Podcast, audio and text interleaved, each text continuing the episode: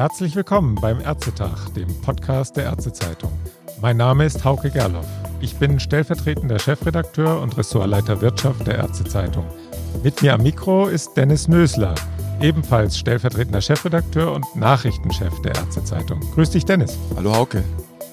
Wir wollen uns natürlich nicht selbst interviewen, sondern heute haben wir nicht nur ein top-aktuelles Thema, wir haben auch eine äußerst interessante Gesprächspartnerin. Es geht ums ärztliche Honorar. Und darüber wollen wir gemeinsam mit der frisch gewählten Präsidentin des Berufsverbandes Deutscher Internisten, des BDI, reden. Der Hamburger Internistin und Diabetologin Christine Neumann-Grutzek. Auch Ihnen ein herzliches Willkommen, Frau Neumann-Grutzek. Hallo, schönen guten Tag. Ich freue mich, Sie zu hören. Hauke Gerloff hat das Thema schon eingeführt, Frau Neumann-Krotzek. Es geht ums Honorar und zwar ganz genau das Honorar der niedergelassenen Ärzte und ganz besonders natürlich um den Beschluss von gestern Abend des erweiterten Bewertungsausschusses. Das Ergebnis ganz kurz nochmal für alle in Erinnerung gerufen. 1,25 Prozent plus beim Orientierungswert will heißen, statt jetzt 10,9871 Cent, dann 11,1244 Cent pro EBM-Punkt. In der Summe für die rund 160.000 niedergelassenen Ärzte reden wir davon knapp 500 Millionen Euro mehr Honorar. So wird das von den Verhandlungspartnern mitgeteilt. Und dazu kommen wohl nochmal um die 70 Millionen Euro, die in den Ländern aufgrund von Demografie und Morbidität verteilt werden. Das klingt eigentlich so auf den ersten Blick mal nach nach einer ganzen Menge. Stößt der KBV und anderen aber sauer auf, Hauke. Ja, genau. Und das wollen wir natürlich auch von Ihnen gerne wissen, Frau Neumann-Grutzek. Sie sind erst am Samstag ins Amt gewählt worden und schon geht es mit dem EBA-Beschluss gleich in die Vollen in der Berufspolitik. Gehört das ärztliche Honorar bzw. gehören die Verhandlungen darüber zu Ihren Lieblingsthemen? Also wenn ich mal ganz ehrlich sein soll, nein. Was als Ärztin geht es erstmal vornehmlich um Qualität in der Medizin, um die Behandlung von Patienten. Die Honorarverhandlungen sind eher so ein nötiges Beiwerk, was natürlich notwendig ist, was auch wichtig ist für die Kollegen natürlich. Aber wenn Sie mich fragen, was mein Lieblingsthema ist, dann würde ich sagen, da gibt es ganz andere Themen, die mich deutlich mehr interessieren würden. Als Ärztin einfach auch näher liegen, als über das Geld zu verhandeln. Also Patientenversorgung zum Beispiel. Genau, Patientenversorgung, gute Qualität in der Patientenversorgung, das sind doch eigentlich unsere Hauptthemen als Arzt. Und dennoch, Frau Neumann-Krotzek, wir müssen beim Honorar nun mal bleiben. Das ist das Thema, das ist die Entscheidung. Ganz direkt auf diesen Beschluss von gestern gefragt, was halten Sie allgemein davon, was da getroffen wurde? Sind 500 Millionen am Ende nicht vielleicht doch ein ganz passables Ergebnis für Ihre Kollegen? Man muss ja mal schauen. 500 Millionen hört sich ja erstmal nach einer großen Summe an. Aber Sie haben es ja selbst in der Anmoderation schon gesagt, es geht um 160.000 Ärzte. Wenn wir dann mal die 500 Millionen teilen durch die 160.000 Ärzte, dann lande ich irgendwo bei um die 3.000 Euro pro Arzt. Wenn ich das mir anschaue und überlege, was kann ich in einem Jahr, wohlgemerkt 3.000 Euro in einem Jahr, was kann so ein Arzt in der Praxis, was kann man damit anfangen?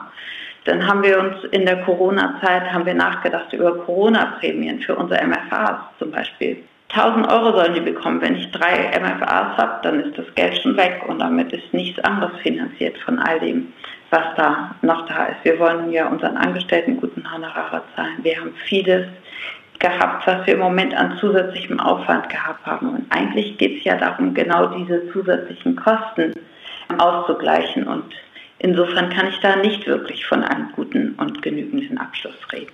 Gut, ähm, legen wir vielleicht nochmal nach. Die Kassen, die kommentieren das Ergebnis ja damit, dass sie sagen, das ist sogar eine Milliarde Euro mehr Honorar, etwa durch Ausweitung extrabudgetärer Leistungen oder auch durch neue Leistungen im EBM. Ist dieser Punkt denn ganz von der Hand zu weisen? Dann wären es ja schon mal ein bisschen mehr als 3000, dann wären wir bei 6000 Euro. Da geht es ja aber um ganz konkrete Leistungen. Hier war ja das Ziel, genau die Versorgung zu verbessern, dafür zu sorgen, dass es dringende Termine schneller geben kann und ähnliches. Wir würden ja so ein bisschen Äpfel und Birnen vergleichen. Wir haben hier das Ziel der Versorgungsverbesserung, was ja extra vergütet werden sollte und jetzt soll das plötzlich mit in diese Grundversorgung mit reingerechnet werden. Das passt ja irgendwie nicht zusammen. Also ich denke mal, da kann man nicht zufrieden sein und ich glaube auch nicht, dass man das eine gegen das andere aufrechnen sollte. Sie haben einen wichtigen Aspekt angesprochen, nämlich Corona. Frau Dormann-Krutzek, zu dem kommen wir gleich nochmal. Vielleicht noch etwas eher generische Frage vorneweg. Zum Vertragsarzthonorar wissen wir alle, das Honorar soll die Kostensituation der Ärzte, der Praxen abbilden. Jetzt wissen wir, neben Corona, das ist jetzt mal die Situation in diesem Jahr gewesen, gibt es noch ganz andere Herausforderungen für Sie und Ihre Kollegen. Ich sag mal da Stichwort Digitalisierung, IT-Sicherheitsrichtlinie. Da gibt es ja eine Menge Streit. Die KBV fordert, das müsse der Gesetzgeber bezahlen. Zahlen. Und wenn man jetzt mal schaut, Digitalisierung in den Praxen nach vorne treiben, genügend da 1,25 Prozent? Auf keinen Fall. Also Digitalisierung ist ja etwas, was wir grundsätzlich erstmal positiv sehen. Und wenn wir es schaffen, auf einem guten Wege wirklich die Versorgung zu verbessern, es gibt ja sehr, sehr viele positive Aspekte, aber all dieses können wir nur machen, wenn wir die entsprechenden Mittel dazu haben und auch wenn wir die Sicherheitsstandards einhalten. Das ist ja eines der Hauptthemen. Wir sehen ja gerade das Aufhalten oder das starke Kritisieren der EPA durch den Datenschutzbeauftragten. Da sind ja immer wieder Probleme da und wir wollen doch alle, dass unsere Daten gut geschützt sind, dass das ordentlich gemacht wird. Natürlich benötigen wir neue Systeme, wir brauchen andere Angebote. Grundsätzlich wunderbar. Ich bin da sehr dafür. Ich finde es auch ganz, ganz wichtig, dass wir da weiter fortschreiten, auch als Ärzte. Da haben wir ja gerade in den letzten Monaten hat es da einen ordentlichen Schub nochmal gegeben. Dinge, die vor einem halben Jahr vielleicht noch nicht für möglich galten, sind plötzlich möglich. Videokonferenzen, was so die, die Arbeit angeht, aber eben auch die Videosprechstunden, telefonische Dinge und so. Da sind wir in vielen dabei. Und da gibt es viele tolle Optionen, aber da gehört eben neben den Angeboten auch das Geld, um das zu finanzieren. Und da denke ich, da reicht das natürlich auch auf keinen Fall.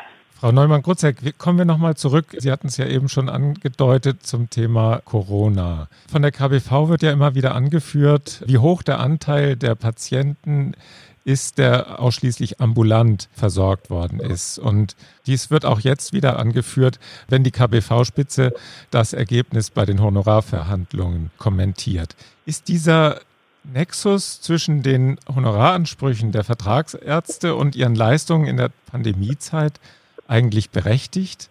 Was sind denn den Praxen tatsächlich für Mehrkosten durch Corona entstanden, die nicht von den Kassen getragen werden? Sie sind ja da äh, als Diabetologin auch direkt betroffen. Welche Kosten sind Ihnen da entstanden? Also es sind, es sind ja verschiedene Dinge. Es sind ja erstmal ganz, ganz viel bauliche Geschichten, die wir regeln mussten in unseren Praxen. Also wir mussten wissen wir selber, irgendwie organisieren, dass wir die Abstandsregeln einhalten konnten. Wir konnten plötzlich in unseren Wartezimmern nicht mehr so viele Patienten unterbringen wie vorher. Wir mussten gucken, wie organisieren wir das. Wir mussten Schutzmaterialien besorgen. Wir haben ja gerade am Anfang der Pandemie gesehen, wir haben als GDI da auch einmal eine Umfrage gemacht gehabt zum Thema, wie sieht das eigentlich aus mit der persönlichen Schutzausrüstung.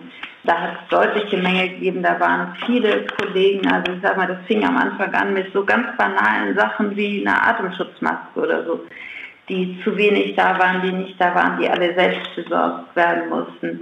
Desinfektionsmittel, Schutzmittel, da ist ja auch bis heute nicht geklärt, in allen Bereichen gibt es ja unterschiedliche Ansätze in den verschiedenen KV und eigentlich weiß noch kein Niedergelassener wirklich ganz genau, ob er diese Mittel alle erwischt kriegt, die er da ausgegeben hat.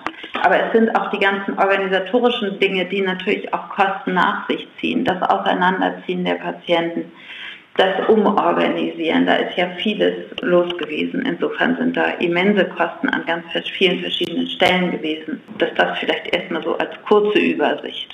Bestimmt habe ich noch was vergessen. Vermutlich gibt es da noch sehr viel mehr. Ich kann ja an dieser Stelle schon mal kurz ein Zwischenfazit machen. Wir haben nämlich noch einen Aspekt in Sachen Budget, Honorar, über den wir noch reden müssen. Zwischenfazit, wenn ich Sie hoffentlich richtig zusammenfasse, ist wie folgt. Corona hat sehr viel Kosten verursacht bei Ihnen und Ihren Kollegen. Das ist der eine Punkt. Der zweite Punkt ist, für die Aufwendung durch die Corona-Pandemie, Stichwort MFA-Bonus und anderes, entstehen zusätzlich nochmal Kosten obendrauf. Und das dritte große Thema Digitalisierung, ja, wollen Sie und Ihre Kollegen machen, aber das geht schon mal gar nicht mit 3000 Euro, die man mal so eben drauflegt. Das wäre jetzt mal so, wenn ich versuche, eine Klammer zu machen, um die letzten Minuten, äh, das, was wir mitnehmen können. Das ist so korrekt, Frau Neumann-Kruzek? Ja, das hört sich doch schon mal so an. Genau, das ist das Problem. Und dann haben wir jetzt noch diesen einen Punkt, über den wir mit Ihnen reden wollen. Das ist das Thema Budgetierung. Der BDI ist ja bekanntlich Mitglied im SPIFA, dem Spitzenverband der Fachärzte Deutschlands. Und der SPIFA hat jetzt in Sachen Honorar schon mal Anfang der Woche vorgelegt und gefordert, Ende der Budgetierung. Also bitte raus aus der Budgetierung. Zitat, das Honorar muss mehr der Leistung folgen, fordert der SPIFA. Und jetzt können wir alle davon ausgehen, dass der Ausstieg aus den Budgets nicht ganz so schnell kommen wird. Jetzt steht am Ende so ein bisschen der Streit um das Honorar aus den beiden Töpfen, also Fachärzte gegen Hausärzte. Das wäre jetzt etwas, was man in diese Forderung hinein interpretieren kann. Und der Streit ist berühmt, der ist altbekannt. Und ähm, jetzt vertreten Sie ja als BDI eben beide Seiten. Sie vertreten die hausärztlich tätigen Internisten, Sie vertreten Ihre fachärztlichen Kollegen. Sie sind eigentlich in der idealen Mittlerrolle, Frau Neumann-Krutzek. Wie sehen Sie so neu aufflammende Streitpunkte, wenn es da um die Honorartöpfe geht? Also, Sie haben es ja gerade schon richtig gesagt, wir vertreten eben beides. Wir vertreten die Hausärzte und die Fachärzte. Und ich glaube, es macht überhaupt keinen Sinn, einen Streit zu beginnen und zu schauen, sozusagen aus der linken in die rechten Tasche und zurück das Geld zu verteilen. Und es geht einfach darum, das Grundproblem ist das Budget und da muss man rangehen. Und es macht überhaupt keinen Sinn, dass der eine dem anderen das Geld wegnimmt. Das wird uns nicht weiterführen und manchmal muss man dann eben als übergeordneter Dachverband auch mal an der einen oder anderen Stelle wirklich noch sich ein bisschen unabhängiger sehen. Also ich denke, es macht überhaupt keinen Sinn, da jetzt die Diskussion anzufangen. Und die wollen wir als wir als Berufsverband auch nicht anfangen an der Stelle, sondern es geht wirklich darum, das Budget muss geöffnet werden und wir können das nicht auf Kosten der anderen machen, weil also wir sehen es ja, Hausärzte haben wir einen Mangel, wir wollen keinen Mangel an Fachärzten produzieren. Das würden wir nur tun, wenn wir anfangen würden, dass der eine dem anderen das Geld wegnimmt. Das Budget ist das entscheidende Problem und nicht die Frage Haus- oder Facharzt. Also da sollte dann aus Ihrer Sicht die KBV ansetzen, endlich den Budgetdeckel wegzukriegen. Genau, und es hat ja so mit dem TSVG erstmal kleine Ansätze gegeben, aber der Weg muss einfach weiter beschritten werden. Was wirklich geleistet wird an Arbeit, muss finanziert werden und nicht mit einem Deckel versehen werden. Das ist das Entscheidende. Ja, dann hoffen wir, dass dieser Streit gar nicht erst aufkommt, so wie Sie es jetzt gefordert haben und dass dann vielleicht der nächste Schritt tatsächlich ein bisschen mehr den Deckel lüften kann. Das werden wir sehen, wie das dann in der, im nächsten Jahr bei den Honorarverhandlungen oder auch vielleicht mit einer neuen Bundesregierung, das ist ja dann in derselben Zeit in etwa, wo da, die Wahlen sind ja nächstes Jahr im Herbst, wenn dann auch das Honorar 2022 entschieden wird. Und ich denke, da werden wir sicherlich nicht das letzte Mal miteinander gesprochen haben und sage an dieser Stelle vielen Dank, dass Sie sich so schnell bereit erklärt haben zu diesem Gespräch und ja, alles Gute für Sie. Ja, sehr gerne. Vielen Dank auch. War ein sehr nettes Gespräch und man hört sich bestimmt wieder.